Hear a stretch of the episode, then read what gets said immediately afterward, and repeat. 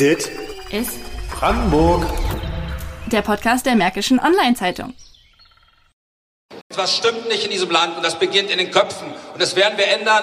Wir werden das wieder ins Bewusstsein bringen, dass wir guten Grund haben, stolz zu sein auf dieses Land. Das ist unser Land. Und wer dieses Land nicht liebt, wer Deutschland nicht liebt, soll Deutschland verlassen. Diese Rede hielt Andreas Kalbitz am 2. Juni 2016. Damals war er noch Mitglied der AfD und stellvertretender Landesvorsitzender in Brandenburg. Als Mitglied und Erstunterzeichner des ultrarechten Flügels war er mitverantwortlich, dass die AfD sich immer weiter radikalisierte. Dabei begann die Partei einmal ganz anders. Wie hat sich die einstige Wirtschaftspartei zu einem Verdachtsfall für den Verfassungsschutz entwickelt? Darüber haben wir mit zwei Rechtsextremismusforschern vom Moses Mendelssohn Zentrum, kurz MMZ, in Potsdam gesprochen. Tatsächlich geht es in Brandenburg faktisch sofort los. So Gideon Botsch, Leiter der Emil Julius Gumbel Forschungsstelle am MMZ. Und die verantwortliche Person dafür, für diesen, diesen Rechtsfall, äh, ist Alexander Gauland. Ich stelle es fest, es ist das, was die Deutschen bewegt. Eben, heute sind wir tolerant und morgen fremd im eigenen Land. Unser Land verändert sich gegen unseren Willen. Gauland, Alexander, heute Ehrenvorsitzender der AfD, begann seine politische Karriere in den 70er Jahren bei der CDU. Geflohen aus der ehemaligen DDR, kehrte er Anfang der 90er Jahre in die neuen Bundesländer zurück. Zunächst als Herausgeber der Märkischen Allgemeinen Zeitung in Potsdam und als Kolumnist beim Berliner Tagesspiegel. Schon damals war in einigen seiner Beiträge eine rechtspopulistische Haltung erkennbar. Die AfD war aber ursprünglich anders aufgestellt.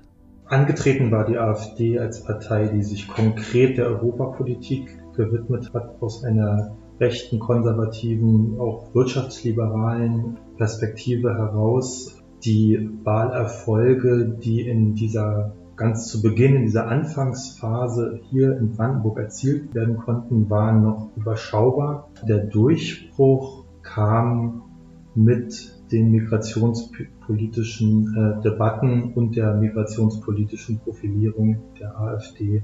Spannungen in der neu gegründeten Partei blieben nicht aus. Wirtschaftsthemen rückten mehr und mehr in den Hintergrund. Die AfD-Führung wurde zunehmend politisch radikaler.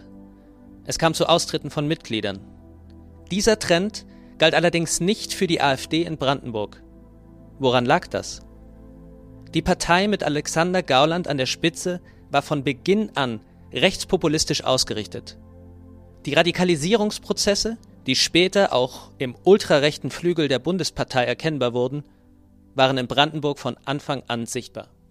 Sie hängen sehr stark damit zusammen, dass Alexander Gauland die Pegida-Bewegung quasi als natürlichen Partner erkennt und dann relativ ähm, bezeichnet mit einer Arbeitsgruppe des, der Fraktion äh, quasi zu einer Art Studienreise nach Dresden fährt, um sich Pegida anzugucken, auszuloten, welche Möglichkeiten da gegeben sind. Und dann eigentlich in allen Richtungsentscheidungen immer den, den, die Rechtsextremen in der Partei ähm, stärkt, insbesondere auch diejenigen, die nicht ähm, offen rechtsextrem an die Presse herantreten, im Grunde genommen ist das, äh, ist das der Trend dann im Frühjahr 2015 mit der Erfurter Erklärung und äh, den Prozessen, die sich in Folge daran anschließen. Gideon Botsch erklärt, dass die Straßenprotestbewegungen ab 2014 zu Bündnispartnern der AfD wurden.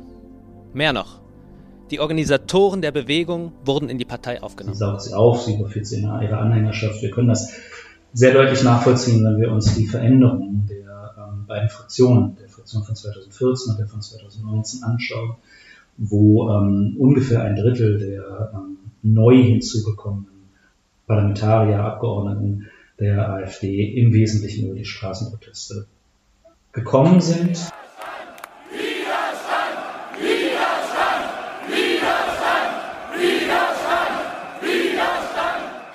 Doch welche Folgen haben diese Übernahmen von der rechtsextremen Szene? Der Radikalisierungsprozess zeigt sich bei der AfD in Brandenburg auf drei Ebenen. Wir stellen Radikalisierung in der programmatischen Ebene fest.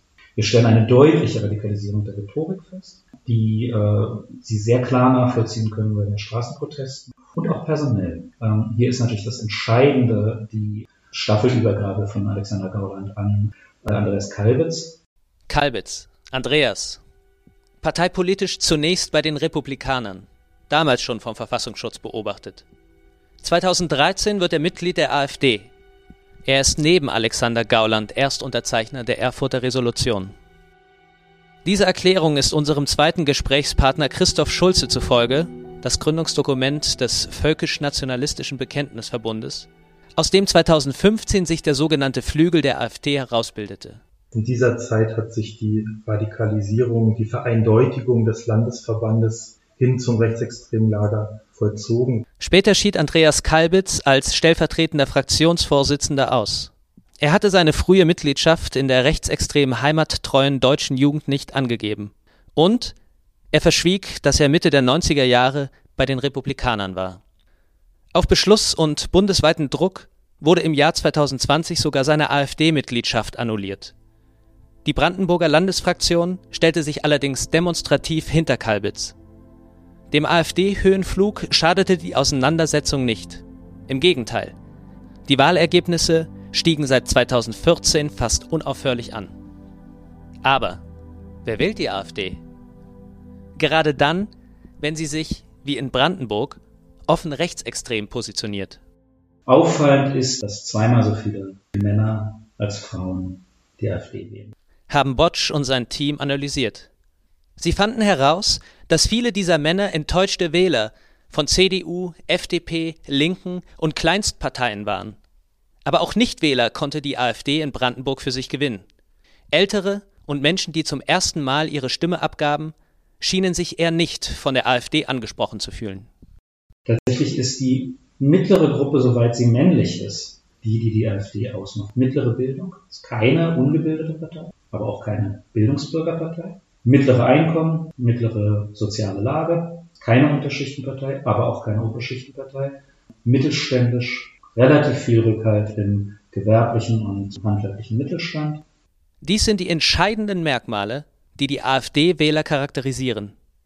Anders als in anderen Parteien und anders als bei anderen AfD-Fraktionen in anderen Bundesländern. Die Alternative für Deutschland ist in Brandenburg im wahrsten Sinne des Wortes eine Partei der Mitte. Was bedeutet das für zukünftige Wahlergebnisse in Brandenburg?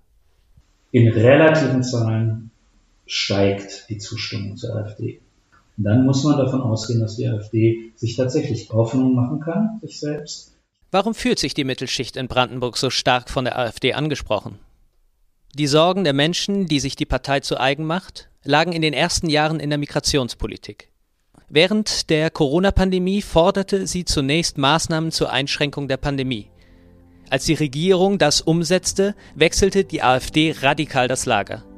Von diesem Moment an forderte sie Lockerungen, auch im vermeintlichen Interesse der mittelständischen Unternehmen. Im Zuge der europaweiten Sanktionen gegen Russland geht die AfD mit ihren Forderungen in Opposition.